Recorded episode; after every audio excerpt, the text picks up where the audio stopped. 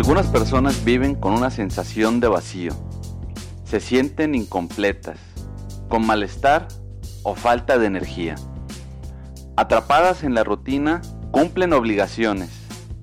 No saben a dónde van ni cuál es su objetivo.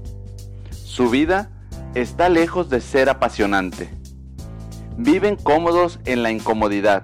Otras personas evitan a toda costa la rutina, viajando, trabajando, siempre haciendo algo, pero con las mismas sensaciones. No han encontrado su verdadera pasión ni conectado con su propósito. Confundimos pasión con un deseo ferviente como hacer ejercicio, reunirnos con amigos o estar con la familia. La pasión no proviene únicamente de hacer lo que nos encanta, sino también de conectar con nuestro dolor más profundo. ¿En dónde dejamos nuestra verdadera identidad? ¿En qué momento renunciamos a lo que somos por lo que se supone que debemos ser? Algunos nunca se conectan con sus talentos naturales ni son conscientes de lo que son capaces de hacer. Mi nombre es Aaron Pérez y te doy la bienvenida a otro episodio más de Despertar Consciente. Vivimos en una sociedad sin significado y estandarizada por la industrialización. Todo está analizado, clasificado y ordenado. Las personas también según nuestras profesiones. Yo soy ingeniero, yo soy abogada, etc. Intentamos controlar que todo esté en su sitio. Todo está despersonalizado. El mundo cambia constantemente y es imposible adivinar cómo viviremos en el futuro. Pero sabemos que hará falta imaginación y creatividad para transformarnos y afrontar los nuevos retos. Los sistemas educativos del mundo necesitan ser transformados y dejar de intentar estandarizar a los alumnos como si se tratara de una fábrica de futuros profesionales. Muchos nunca exploran todas sus capacidades. En lugar de promover el desarrollo de habilidades naturales y capacitarlos para abrirse paso en la vida, el sistema inhibe la motivación y la creatividad. ¿Por qué son más importantes las matemáticas que el arte? En las ciencias también existe pasión e intuición. Separar las humanidades de las ciencias le resta dinamismo al sistema. El aprendizaje acontece en la mente y el alma, no en un examen. En el sistema empresarial, muchos dejan de lado su vocación y se dedican a cosas que no les interesan en busca de seguridad económica. Se olvidan de sí mismos en puestos que inhiben la creatividad y el desarrollo de su talento. Ambos sistemas ignoran este aspecto. El elemento es un concepto creado por Ken Robinson, el cual describe como el lugar donde convergen lo que nos gusta hacer y lo que se nos da naturalmente. Descubrir nuestro elemento es recuperar capacidades sorprendentes y desarrollarlo le da un giro a nuestra vida. Pero, ¿qué es el elemento? El elemento es el punto de encuentro entre las aptitudes naturales y las inclinaciones personales. Tiene dos características principales. La primera es la facilidad para hacer algo de forma intuitiva, es decir, la capacidad. Y la segunda es la vocación, el deleite y placer por lo que hacemos, nuestra pasión deben cumplirse dos condiciones para estar en nuestro elemento. Aprovechar las oportunidades que tenemos y creamos, eso depende de nuestra actitud, de cómo lo hacemos. La secuencia para encontrar nuestro elemento sería, lo entiendo, me encanta, lo quiero, ¿qué tengo que hacer? No existe una fórmula para encontrarlo Existen tantas posibilidades como personas en el planeta. Si pudieras dedicarte a cualquier cosa sin impedimentos económicos, físicos o sociales, ¿Qué harías? ¿En qué actividades te involucras por placer? ¿Qué absorbe tu tiempo sin darte cuenta? ¿Qué habilidades tienes o los demás creen que tienes? Encontrar tu elemento supone un cambio de paradigma. Aceptar que existen diferentes maneras de percibir el mundo. No es cuestión de suerte. A todos nos suceden cosas buenas o malas.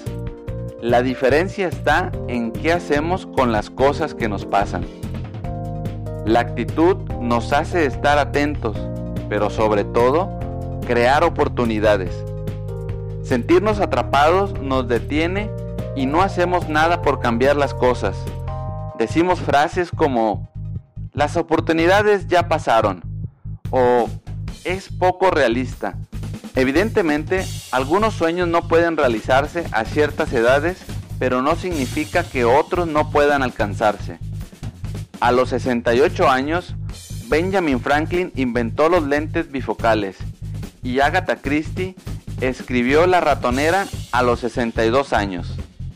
Sofía Loren decía, existe la fuente de la juventud. Se trata de tu mente, de tus talentos, de la creatividad que llevas a tu vida y a la de aquellos a los que amas. Cuando aprendas a conectar con esa fuente, habrás vencido realmente a la edad. Existen factores que nos impiden encontrar nuestro elemento. El primero es nuestro limitado mapa mental. Damos por sentado que sabemos todo de nosotros del talento, la inteligencia, la creatividad y la imaginación. No contemplamos la posibilidad de que algo pueda ser distinto. Creemos que la inteligencia se trata solo de la capacidad para resolver cuestiones matemáticas y utilizar de forma correcta las palabras para comunicarnos. Lo mismo pasa con los talentos. Existen tantos como personas pero si no los encontramos en un test o en una lista, creemos que no los tenemos y que solo algunas personas especiales son creativas. La inteligencia y la creatividad están estrechamente relacionadas. No se puede ser creativo sin actuar inteligentemente. La forma más elevada de inteligencia consiste en pensar de manera creativa. Los profesionales más creativos son los que han encontrado un trabajo que les encanta hacer. No vemos nuestros talentos, o los vemos, pero los rechazamos. Nos pasan desapercibidos como el agua para el pez. El gimnasta Bart Conner no era un alumno destacado, pero se pasaba el día haciendo piruetas. Aquello no parecía tener una aplicación práctica hasta que un profesor vio su potencial y lo invitó a entrenar. El resto es una historia de éxitos. Cuando uno encuentra el medio por el cual expresar su inteligencia y creatividad, se puede decir que se encuentra en su elemento. El segundo factor que nos impide encontrar nuestro elemento es que no afrontamos nuestros miedos.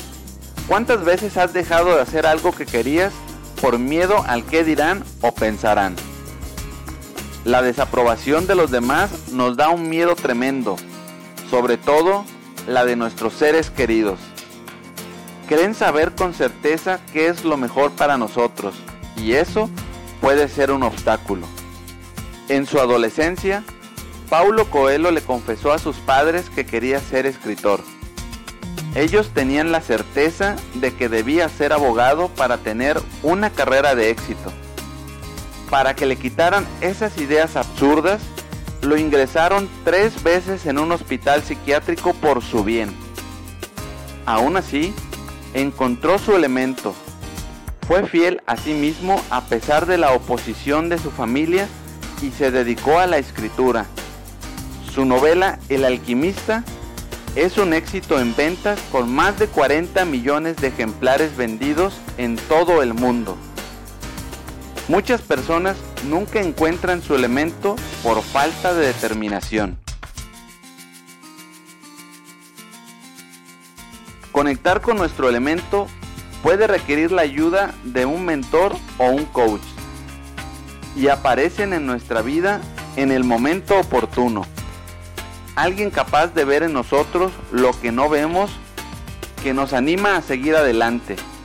Aconsejan, entrenan, enseñan y nos exigen rebasar nuestros límites. Nos ayudan a identificar nuestras pasiones. También encontrar colaboradores o competidores es importante. Ken Robinson los llama la tribu. Con ellos compartes opiniones, compromiso y una conexión por lo que amas hacer. Nos demuestran que no estamos solos, que otros entienden nuestra pasión. Dejamos de sentirnos incomprendidos. Nos inspiran a seguir avanzando y transformarnos. La actriz Meg Ryan encontró su elemento en la actuación a través de los actores con los que trabajaba. Amaban actuar tanto como ella y sustentaron su creatividad. Las actividades que no te gusta hacer te hacen sentir pesado y te dejan sin fuerzas. Las que te encantan te la dan. La extenista Mónica Celes decía, cuando juego mi mejor tenis, me siento en la zona y en cuanto piensas que estás en la zona, sales de ella. Todos tenemos en nuestro interior una combinación única e irrepetible de pasiones, habilidades y talentos personales. Descubrirlos y vivir en coherencia con ellos es lo que se describe como estar en tu elemento. ¿Cómo saber si estamos en nuestro elemento? Una pista es cómo nos sentimos. Cuando estamos en nuestro elemento, sentimos que estamos haciendo lo que tenemos que hacer y siendo lo que tenemos que ser. Cuando conectamos con nuestros más profundos intereses y nuestra energía natural, el tiempo transcurre de forma diferente. Vivimos el momento, nos sentimos más vivos y centrados a todo momento. Las ideas aparecen rápidamente, como si estuviéramos conectados a una fuente que hace más fácil lograr nuestro propósito. Todo resulta sencillo porque unificamos la energía con el proceso y el esfuerzo que hacemos. En lugar de obstruir las ideas, fluyen a través de nosotros. No tenemos que dejarlo todo y dedicarnos de tiempo completo a ello. Podemos hacerlo parcialmente como un desahogo para nuestra profesión en la que quizás no hacemos nada creativo o que nos apasione. Encontrar tu elemento es fundamental para una vida equilibrada y entender quién eres en realidad.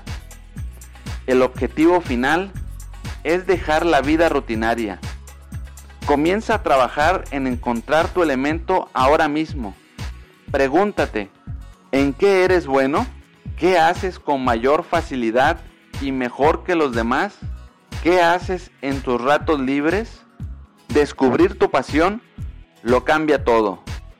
Al encontrar tu elemento, te encuentras a ti mismo por ti mismo.